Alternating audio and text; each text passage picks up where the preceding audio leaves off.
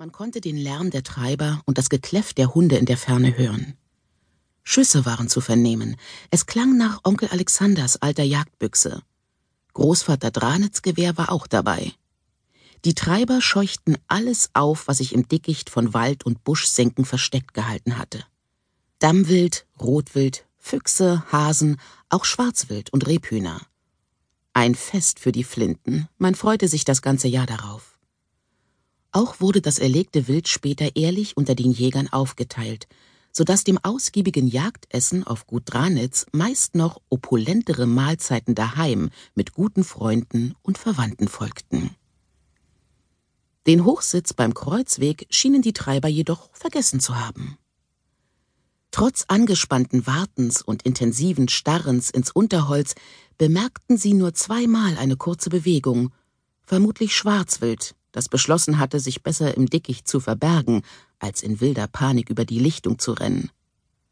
Sie waren schlau, die Wildschweine. Schade, seufzte Brigitte von Kalm und löste sich aus ihrer Starre. Ich glaube, das war's. Hoffen wir, dass die anderen mehr Jagdglück hatten. Am Ende hat Franzi uns das Wild vertrieben, scherzte Jobst. Fräulein Diana mag es nämlich gar nicht, wenn ein Tier des Waldes geschossen wird. Er packte seine Schwester an der Schulter und schüttelte sie sacht, genau wie er es früher als Junge so oft gemacht hatte. Franziska stieß ihn lachend zurück. Jetzt kann ich es euch ja verraten. Ich habe den Hochsitz mit einem Zauberbann belegt, rief sie ohne Rücksicht auf Brigittes gerunzelte Stirn. Franziska mochte ihre künftige Schwägerin nicht besonders. Brigitte war eine jener Frauen, die wenig redeten, aber ganz genau wussten, was sie wollten. Wieso ihr gut aussehender älterer Bruder Jobst, der Erbe von Dranitz, sich ausgerechnet diese wenig attraktive Person ausgesucht hatte, würde sie wohl nie begreifen. Aber das war schließlich seine Angelegenheit. Franziska stieg als erste die Leiter hinunter und ging, ohne sich umzuschauen, mit langsamen Schritten den Waldweg in Richtung Gutshof. Sie gönnte den beiden die Gelegenheit, wenigstens kurz miteinander allein zu sein. Seit September befand sich Deutschland im Krieg. Der Leutnant Jobst von Dranitz würde gleich morgen gemeinsam mit einem Kameraden gen Osten zu seinem Regiment reisen. Krieg oder Frieden, hatte Großvater Dranitz gebrüllt. Die alten Traditionen auf Dranitz lassen wir uns nicht nehmen und schon gar nicht die Treibjagd. Beim Waldrand hatten die Treiber inzwischen das erlegte Wild zusammengetragen, drei Hirsche, sechs Hirschkühe, mehrere Wildschweine, alles Bachen, sowie zwei Füchse und den ordentlich aufgereihten leblosen Tieren den letzten Bissen in die Mäuler gesteckt. Die stolzen Jäger standen daneben, gestikulierten, rauchten und gratulierten einander. Als Jobst und Brigitte endlich auftauchten, wurden sie allseits bedauert, da ihnen kein einziges Wildbret vor die Flinte gekommen war. Kurz darauf bliesen die Hörner das Signal zum Ende der Jagd. Jetzt kommt der gemütliche Teil, freute sich Onkel Alexander von Hirschhausen, den Onkel Bodo und Onkel Alwin nur mit Mühe auf den Hochsitz beim Rotforst gewuchtet hatten. Einmal oben angekommen, erwies sich Alexander als ausgezeichneter Schütze. Er verfügte als einziger über ein Boxgewehr, das er sich in Österreich hatte anfertigen lassen. Inspektor Schneider kümmerte sich um den Transport der Jagdbeute, die Entlohnung der Treiber und alles andere, während die Jagdgesellschaft die inzwischen vorgefahrenen Kutschen bestieg. Nach dem anstrengenden Weidwerk galt es nun, das wohlverdiente und bekanntermaßen üppige Jagdessen im Gutshaus einzunehmen. Schon seit Tagen waren die Vorbereitungen auf Gut Dranitz in vollem Gange. Trotz Mamas umsichtiger Planung war es jedes Jahr das gleiche aufregende Durcheinander. Mal kamen unerwartete Gäste, mal erkrankte ein Familienmitglied oder ein Angestellter, das Bier wurde nicht rechtzeitig geliefert, die Mäuse hatten einen Sack Mehl angefressen oder der Hund stahl eine der Hammelkeulen, weil das Küchenmädchen nicht aufgepasst hatte. Doch trotz aller Widrigkeiten gelang es jedes Jahr aufs Neue, die zahlreichen Verwandten und Freunde in den Räumen des Gutshauses einigermaßen bequem einzuquartieren und sie mit einem guten Frühstück zu stärken, bevor sich einige von ihnen, vor allem die männlichen Gäste, dem kräftezehrenden Vergnügen der Treibjagd widmeten.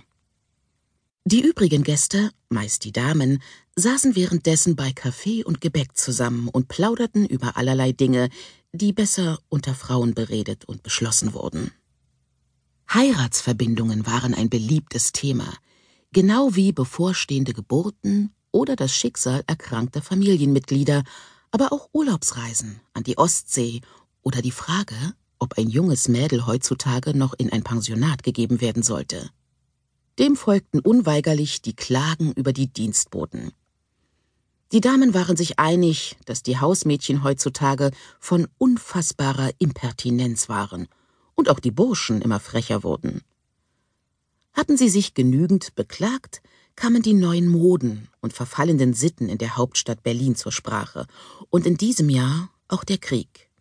Doch der nur am Rande, denn da nun Polen erobert und der Vertrag von Bresk-Litowsk mit den Russen geschlossen war, durfte man auf baldigen Friedensschluss hoffen.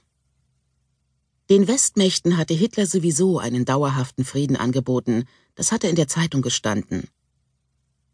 Großmutter Libussa von Dranitz bedauerte jedes Jahr aufs Neue, dass die Zeiten leider nicht mehr heroisch, sondern so schrecklich prosaisch geworden seien. Weder dieser Emporkömmling Hitler noch der kleine Russe Stalin besäßen etwas von dem Herrschaftsglanz früherer Epochen, als noch die Nachkommen der englischen Königin Victoria Europa regierten und Deutschland einen Kaiser hatte. Währenddessen wurde unten in der Küche und drüben im Saal fieberhaft gearbeitet, um das Jagdessen zur rechten Zeit servieren zu können.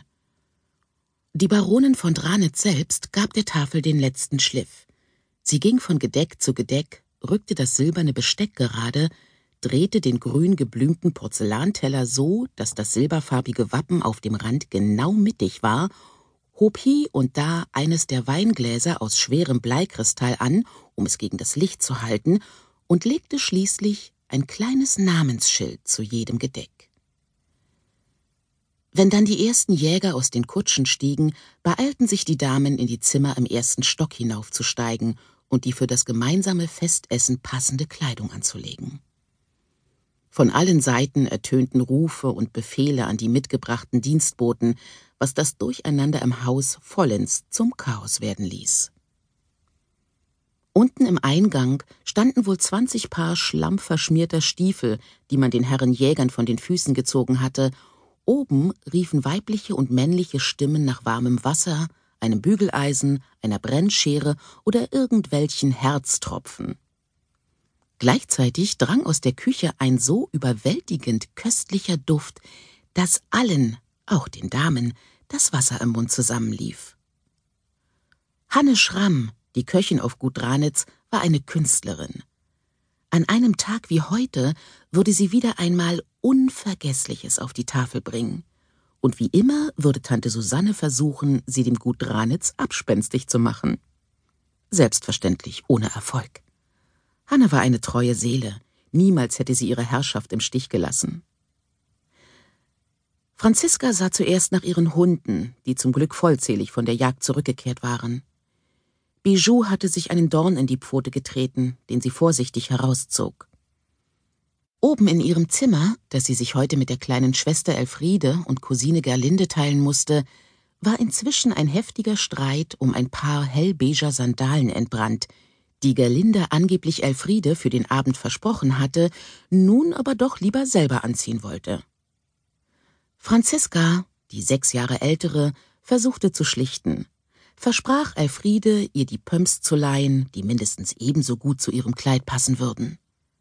Elfriede war ein kleiner Zankteufel.